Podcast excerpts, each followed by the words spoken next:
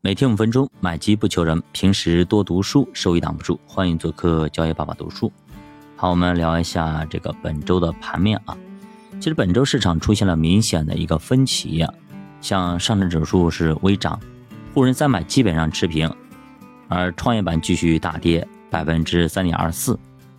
但同样是成长板块的科创五零，兄弟们啊，非常的显眼。我们在本周节目里面一直在提到它啊。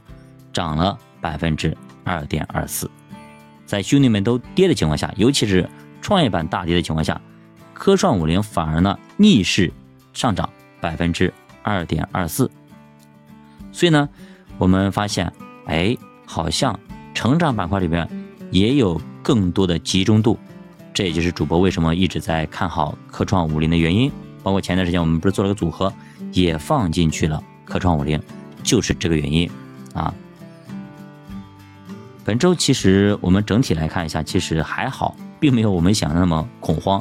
毕竟呢，本周发生了太多事情，什么硅谷银行啊、签名银行倒闭啊，什么对吧？瑞瑞士信贷的呃嗯这种暴雷啊，等等等等，对吧？让我们吓死了。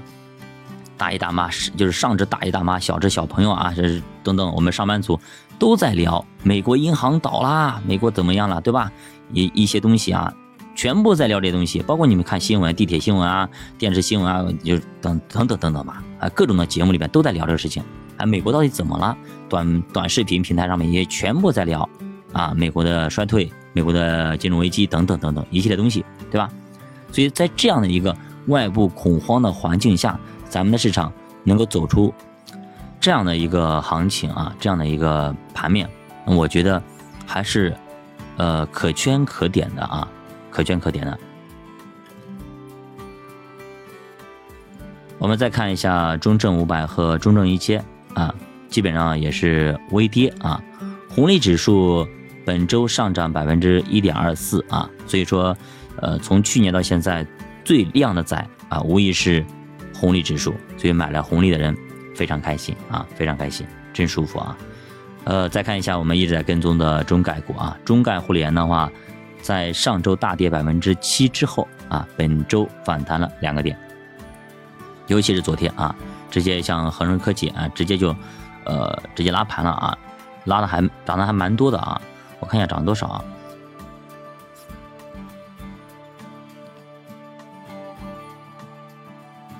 呃，像券商同花顺一一天啊，昨天一天十二点一五涨了啊，东方甄选五点二八啊，恒生科技涨了四点四一。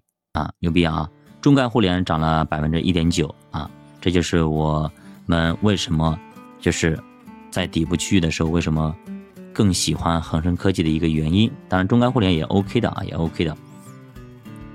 还有就是我的，我从上下往下说啊，就是我的就是自选股里边啊，TMT 行业，TMT 五零啊，分别涨了百分之三点一和百分之二点七八，所以这就是我们前一段时间啊，不是，我觉得哎。好像 Chat GPT 出来之后呢，好像这一块啊，移动通信啊这一块科技这一块，是不是有更多的表现呢？所以说就选择了 TMT 这个行业。对，突然发现这个行业好像是很小众，特别的小众，基金呢基本上没几只，对吧？跟踪的非常少，规模呢也不大，所以发现哎，好像如果这个板块起来的话，将会有更多的基金公司去跟踪。那么如果起来，那我们能不能在里边？分一杯羹呢，所以说就进行了一个布局，包括到现在去布局也不晚。我个人觉得这样子，那您还要去问 TMT 到底是什么，可以去回去听一下咱们的节目，去解读过啊，直播里边也聊过，或者您百度一下 TMT 啊，大写的 TMT，好吧？了解完之后你会发现哇，好像是个宝藏，好不好？就是说，咱不是说等它涨起来再去布局，而是等。咱是发现这个东西它有投资的价值，在一个底部区的时候，我们已经开始买了。当它涨起来之后呢，我们就非常的开心，好不好？永远不要去做，等到它已经在鲜花、掌声啊中间舞台中央的时候，你再去啊锦上添花或者叫去蹭热度，没必要啊，没必要。好，我再往下走就是科创板了啊，非常的漂亮。所以说，如果是啊您在做定投啊，那您相对来说还是比较开心的啊。因为如果是在前段时间刚刚开始做定投或者底部区域布局的时候，呃，比如说我那个同学，对吧？前段时间刚开始我让他去定投恒生科技，那他第一次投，以前没投过，他会担心，哎，这玩意怎么跌那么厉害，对吧？那我跟他说过，越跌你越买，没问题的啊，直接往下砸好了啊，给他留个百分之三十的空间往下走，呃，直到你止盈你再走，现在没问题，你就设置好扣钱就可以了。就是如果他关注的话，那昨天这一涨。哎，可能让他信心又有一点了啊！如果是一直在跌，他会担心啊，因为是个人肯定都会担心，尤其是你在不懂的情况下，对吧？好，本周的话，说实话，最热的点就是美国银行的危机啊，大家都在预期美国银行的危机来了，所以说大批量的银行啊，呃，银行股票，就是啊，幅度像窜稀一样的啊，稀里哗啦一塌糊涂，百分之。七十百分之八十的一个跌幅，谁能受得了啊？所以说，那边呢这样的一个情况影响了整个市场的走势，因为危及到了欧洲啊等等，包括咱们这边也受影响。所以金融危机，嗯，其实会影响市场的一个久期的一个变动啊。长久期的资产，在金融危机的预期之下啊，会因为信心不足而大跌。那么什么叫长久期资产？说白了，需要很长一段时间才能够兑现的。比方说啊，比方说我们的十年期国债啊，二十年期的，对吧？这种长期的，那就是指长久期。如果短债三个月、五个月的，那这叫短久期啊，短久期。那如果说十年期国债，那我拿十年以后才能拿到利息和本金。那你会担心哇？到时候十年以后这个东西，对吧？因为现在跌得很凶，十年以后到底成什么样了，都非常的担心，不敢拿呀，对吧？比方说，咱们在二十年前，的银行一年期定期存款是十点九八，现在呢，百百分之一点一点六，基准是一点五，一点六，一点八，对吧？一个十点九八，一个一点八，对吧？你拿二十年，发现白拿了，对吧？是这样子一个情况啊。所以说啊，所以说就是久期的问题啊，不能够久期错配啊，不能够久期错配。因为如果你放个十年，万一你中间急用钱，对不对？那你要拿出来，你要兑付，你可能一分钱利息都拿不到，甚至还要损失你的本金，对吧？那这个时候就不划算，所以很多人就赶紧趁着啊还没有大跌，赶紧抛。所以呢。硅谷银行就是因为啊久期错配，导致它的流动性出现了危机，再加上挤兑，包括签名银行一模一样的，差不多，因为他全部拿全部的钱，我们我们上一节也聊过，他拿了很多储户的钱放在账上贷不出去，他就买了很多的美国国债，对吧？那到最后人家兑付的时候呢，这些美国国债放在里边了，他没办法把这个美国国债再卖掉去还他们了。所以账面上是负的啊，几个亿的资产没有钱了啊，没有钱就形成了这种流动性危机和折价。其实股票也一样的啊，短期能够兑现的东西，它就是短久期。比如说股息率啊，或者说业绩非常稳定的一个行业，因为金融危机啊，大家风险偏好啊降低之后呢，也就不图它增长了，就能有业绩支撑。每年你拿到股息就好了，对吧？我拿拿股息就行了，你涨价不涨价，股价涨跌无所谓。比如说我们在前面时间讲的银行，对吧？虽然说都在跌，那买进去之后就吃股息，不看不看你股价的涨跌，一年百分之五的股息还不错，哎，这个时候呢，你就不图那么多了。但是像创业板这些啊。都是长久期的资产，对吧？需要非常久的时间才能够兑现。那为什么硅谷银行出事，也是这个原因啊？你不断的加息，大家已经没有信心去兑现那些长久期的东西了，所以才会纷纷的爆雷，蹦蹦蹦爆了那么多，对吧？如果美联储不下场救市的话，有可能还要继续爆啊，连环雷。所以你也就大概理解啊，本周的股市变化依然是价值在涨。成长在跌，说白了就是短久期的行业稍微呢扛跌一点，而那些长久期的东西，大家说实话不敢拿啊，不敢拿。在这种大大幅的一个对吧这样的一个不确定性的一个东时间面前，那我还是想把钱攥手里。比如说你去买个理财，对吧？如果理财有波动的话，你也敢也就敢买个三个月，对吧？六半年的，以前呢动不动就三年五年的，是不是？三年五年你就买存款去了，你也不会去买理财。那么会不会就是行情啊，包括情况一直都这样子呢？其实这就取决于到底会不会有我们一直在聊的这个金融危机啊，有没有金融危机的可能性，对吧？现在有两派，一派说有，肯定有，美国一塌糊涂，然后美国崩了，全全球崩。有些人说啊，没有，它只是一个流动的风险，硅谷银行啦、签名银行，他们拿拿的资产还好的，对吧？这东西肯定有人接盘的。再加上美国美联储的一个接盘，没问题，不会有出现金融危机，对吧？那到底谁说的更确切一点，或谁说的更对一点呢？对吧？这个不知道您可以把你的答案留在我们的评论区啊。到底会不会有金融危机啊？到目前为止，主播分析了一下，这其实我们有聊过的问题啊，呃，到目前为止啊，还没有看到。啊，像雷曼兄弟当时的一样呢，他自身银行里边出现了很多一塌糊涂一些东西，啊，有的也就是流动性的问题、挤兑的问题，资产呢好像是好资产，只是呢资金链断了，啊，那如果他没有什么烂的资产，也没有什么猫腻的话啊，资产是好资产，那么美联储只要加息停止，不再继续打揍啊，不再继续照死的打，那么政策开始转向。那么马上就可以解除这些东西，人们的信心就会恢复，那么行情就会上涨。其实，美联储的停止加息是全世界人民都希望的，我们也希望，不要再这样加下去了。再这样加下去，对吧？大家都没好日子过。他一加息，还是连环加息，导致很多国家破产。现在呢，火烧连船，烧到他们自家院子里去了。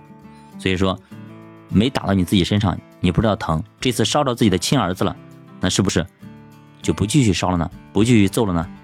对吧？很有可能啊。即使揍呢，也不是用大棒了，可能换个小棍子了，对吧？加息个一点点，甚至，对吧？甚至不加息了。那么从历史上看啊，四次加息停止啊，如果停止，如果一旦它加息停止，那无疑说。那咱们 A 股这边啊，就可以走出牛市，而且还是一个比较不错的牛市，而且这个时候成长板块会更加牛逼，可以把历史的图像都拉出来去看一下，也就是说市场风格会马上的啊回到长久期这一边。那么九十年代以上证为代表的成长，而深圳市场呢？并不是特别的成熟，啊，所以那个时候呢，九十年代上证指数它是成长，所以说像创业板加科创板啊，包括港股啊，啊 TMT 啊，我们还是非常看好的，包括消费，因为我们要拉动内需，所以说好好去研究研究啊，我们聊的这些东西，主播有在布局，也在跟踪，您如果不懂啊，可以到时候私信主播，好不好？现在大家其实都在关注一个点，就是美联储它的态度，就是这个东西可能决定美联储未来一周的这种行动和动作。那么目前来看啊，加息的放缓，甚至最后一次加息呢，很多人说是不加息了，甚至还要降息，但是大概率事件有可能本来是加加五十个 BP，现在呢可能加。零点就是二十五个 BP，啊，就现在大概率事情啊，我们去我们看一下啊，百分之八十到九十的概率啊，有可能就是只是加息一点点，也就是二十五个 BP。那毕竟前车之鉴历历在目，而且通胀已经下来了，已经砸下来了，对吧？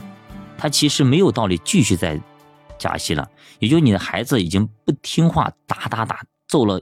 好几顿了，已他已经招了，老爸，我我我服了，我服了，对吧？我不去惹事了，都已经打服了还打呀？那真的，如果这样做下去的话，那真的是这孩子不是你自己亲生的吗？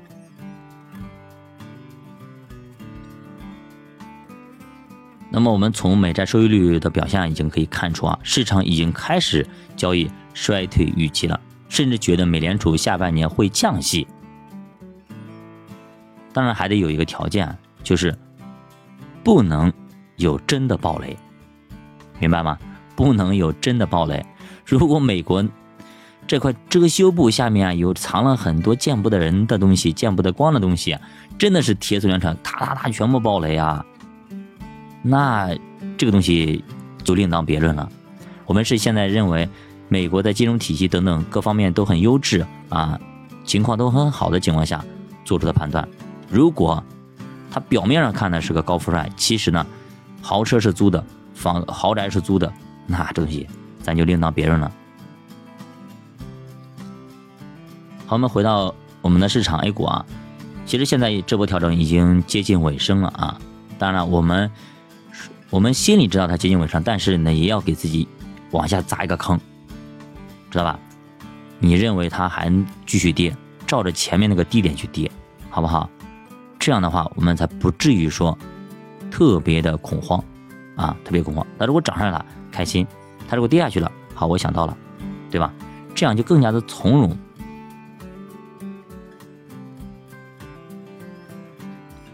所以投资呢，永远就是应对之道，而不是说我们提前掐指一算怎么样的啊？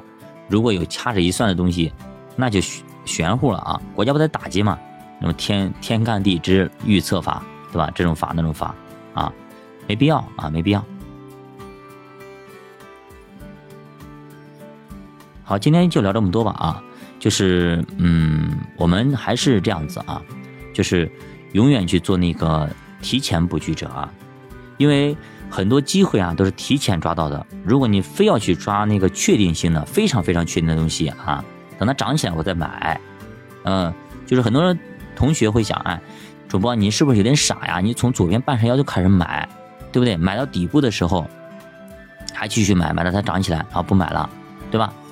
你这样去摊低成本的话，呃，其实你买不到那个最低点。你只能买到这个最低点往上方走，比如说我从五十买，它降到它降到十块，对吧？或者降到零嘛，是吧？五十降到零，对吧？你买买到零，那中间的成本是二十五块钱，是吧？左右。那如果你你为什么不在最低点买呢？对吧？我在零的附近买，那我的成本不就接近零吗？是不是？那我就赚的更多了。啊，您这个想法非常的好，也非常对。啊。如果您能够判断出哪个是是零那个附近最低点那个附近，那你直接就到时候一把梭哈梭哈到那个最低点就好了，对吧？是不是这样子？对，没问题。这种理理论上说这种方法非常非常好，也非常对。但是，请您告诉我哪个地方是最低点，对吧？如果你能回答出来我这个问题，那么你也许就啊在投资上有一个非常大的一个呃。进步或者见解了，因为我们永远无法判断它跌到哪个位置为止，也不知道它下一步会涨到哪里，所以我们才有一个底部的区域布置或者散弹射击法的布局，然后呢，在一个顶部差不多的时候，慢慢的减仓离场，对吧？因为我们承认我们不会算，如果您会算，会掐着一算，那分分钟你也就成世界首富了。好，交把读书陪你一起慢慢变富，我们下节。再见。